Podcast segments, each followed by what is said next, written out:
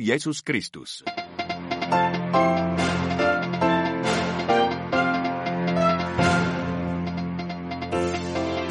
Des dizaines d'attaques russes au nord, à l'est et au sud de l'Ukraine ce mardi, alors que le pays s'apprête à entamer sa troisième année de guerre.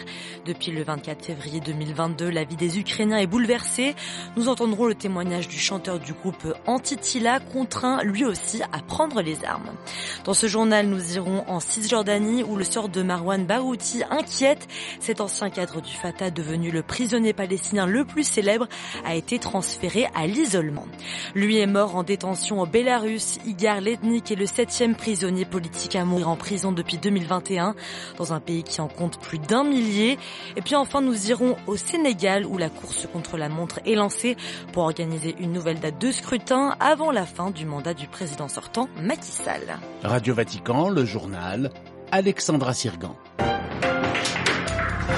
Bonsoir à tous. Cinq civils tués par un bombardement russe dans la région de Soumy au nord-est de l'Ukraine.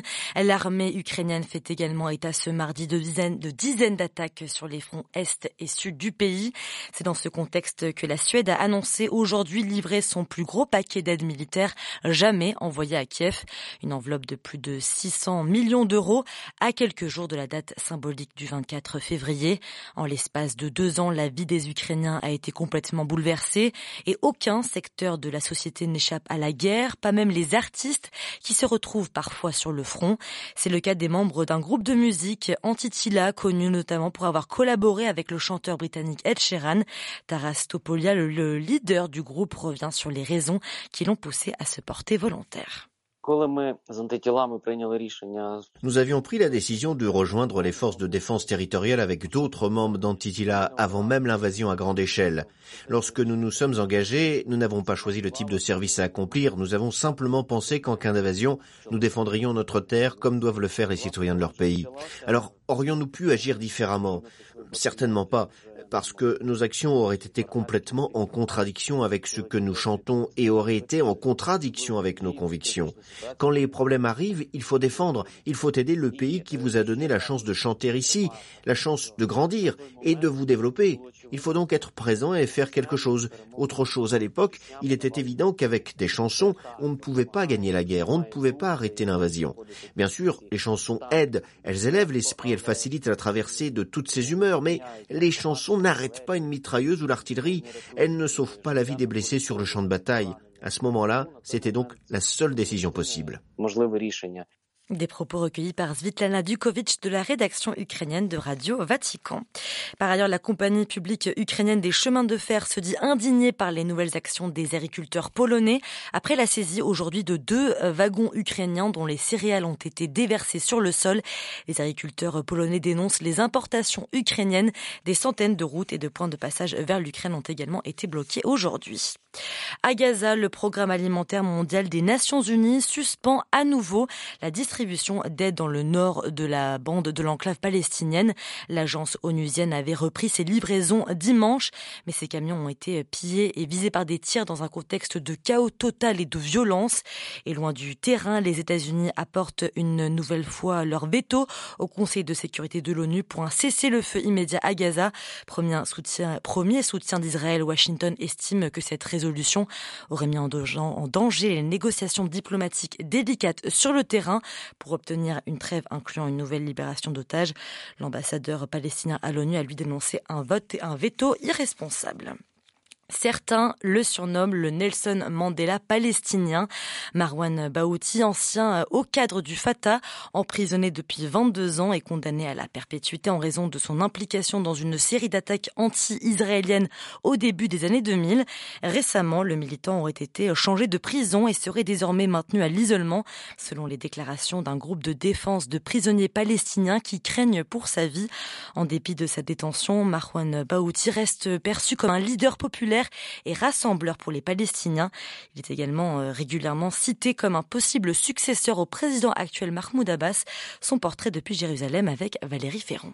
Né en 1959 dans un village près de Ramallah, Marwan El Barouthi devient très jeune un des leaders du Fatah. Il connaîtra dès l'adolescence les prisons israéliennes, une déportation de sept ans en Jordanie avant de revenir en Cisjordanie après la signature des accords de paix d'Oslo. Élu député, il se distance très vite de ces accords. Il soutiendra en conséquence la lutte populaire et militaire contre les soldats et les colons israéliens lors de la deuxième intifada dont il deviendra un des leaders les plus populaires. Arrêté le 15 avril 2002 par la puissance occupante israélienne qui le condamne à plusieurs peines de prison à vie pour terrorisme, ce père de quatre enfants reste actif. Il sera réélu député en 2006 et co-signera avec les autres factions, dont le Hamas, vainqueur des élections législatives de 2006, un document appelant à la formation d'un gouvernement d'unité nationale. Il reste perçu comme le meilleur successeur possible de Mahmoud Abbas, jouissant à la fois d'une popularité et du respect de toutes les factions, ce qui lui donne un pouvoir particulier de médiateur et de rassembleur. Jérusalem, Valérie Ferron, Radio Vatican. À plus de 2000 kilomètres de là, un autre prisonnier politique au cœur de l'actualité aujourd'hui. Dans l'ombre d'Alexei Navalny en Russie, la mort d'Idgar Lednik au Bélarus. À cinq jours des législatives, un parti d'opposition annonce le décès d'un de ses anciens membres en prison. Le journaliste de 64 ans avait été condamné pour diffamation à l'encontre du président Alexandre Loukachenko. Marie Duhamel. Oui, c'est Gramada, le parti social-démocrate biélorusse, qui a annoncé la mort d'Idgar Lednik sur Telegram. Une information confirmée par l'ONG de défense des droits humains, Viasna. Edgar Lednik avait été arrêté en décembre 2022, condamné à trois ans de prison. Son tort, il avait signé dans la presse d'opposition un article jugé diffamatoire par le régime. Aujourd'hui, on ne sait pas quand ni pourquoi le journaliste et militant est mort. On sait que son cœur était fragile et son ancien parti assure qu'en un an d'incarcération, sa santé se serait considérablement détériorée. L'homme serait le cinquième prisonnier politique à mourir en détention dans le pays depuis 2021 et cette vague de répression qui a suivi la dernière présidentielle. Depuis sa terre d'exil, la candidate malheureuse à l'élection de 2020, Svetlana Tikhanovskaya, condamne un régime qui tue dans les prisons ceux qui voulaient changer la vie de leur pays pour le mieux. Elle estime qu'une dizaine de prisonniers politiques auraient besoin d'aide maintenant. Au Bélarus, 1500 personnes seraient détenues actuellement en raison de leurs convictions et la répression n'est pas finie. Fin janvier, les services de sécurité ont mené des raids à l'échelle nationale. Plus de 160 personnes ont été arrêtées, interrogées, ont vu leur domicile fouillé à un mois donc des législatives du 25 février. Merci Marie Duhamel. On prend maintenant la direction du Sénégal, toujours englué dans une crise politique sans précédent.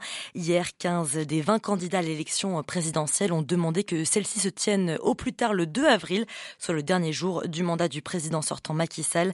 C'est ce dernier qui avait annoncé le report de l'élection prévue dimanche prochain, provoquant la colère des Sénégalais. Les précisions de notre correspondant à Dakar, Abdoulaye Doudakar. Le Sénégal fonce vers un imbroglio sans précédent. Le 2 avril prochain, Macky Sall ne sera plus président de la République. Ceci conformément à l'article 103 de la Constitution qui dispose que la durée du mandat du président de la République ne peut faire l'objet de révision. Le texte consacre aussi l'intangibilité de la durée de 5 ans du dit mandat prévu à l'article 27 de la Constitution. En des termes plus simples, il est mathématiquement impossible de boucler cette élection présidentielle avant le 2 avril 2024. Or, non-tenue du scrutin présidentiel donnera suite à un vide juridique. Professeur agrégé en sciences politiques à l'université Chiranta Diop de Dakar, Abdurrahman Cham abonde dans le même sens. C'est le 2 avril 2024 que doit prendre fin euh, le mandat du président de la République. À partir de ce moment, le Conseil a pris euh, sa décision en montrant cette clause d'éternité concernant la durée du mandat. Il faut en tout cas trouver les réaménagements ou les ajustements possibles euh, pour ne pas aller au-delà du 2 avril 2024. À défaut d'un tel compromis, plusieurs scénarios s'offrent au président qui pourrait choisir de mettre fin à ses fonctions conformément à la Constitution ou encore démissionner avant le 2 avril 2024. Dans ces deux cas, le Sénégal se retrouve sans président. Abdoulaye Dakar, Radio Vatican. Et on vous en parlait dans cette même édition hier soir dans l'est de la RDC, dans le nord Kivu. Les affrontements s'intensifient entre les forces armées de la République démocratique du Congo et les combattants du M23, des rebelles soutenus par le Rwanda voisin. La France dénonce ce mardi les atteintes à l'intégrité territoriale de la RDC et appelle le Rwanda à cesser tout soutien au M23. Amnesty International a également appelé à l'arrêt immédiat des attaques délibérées et aveugles contre les civils. Ces affrontements provoquent de nouveaux déplacements aggravant une situation humanitaire déjà très précaire. C'est pourquoi ce matin, le gouvernement congolais et la communauté humanitaire ont conjointement lancé un appel à la mobilisation de 2,6 milliards de dollars. C'est la fin de cette édition. Merci pour votre écoute. Prochain rendez-vous avec l'actualité du monde et de l'Église dans le monde. Ça sera demain à 8h30, heure de Rome. D'ici là, excellente soirée.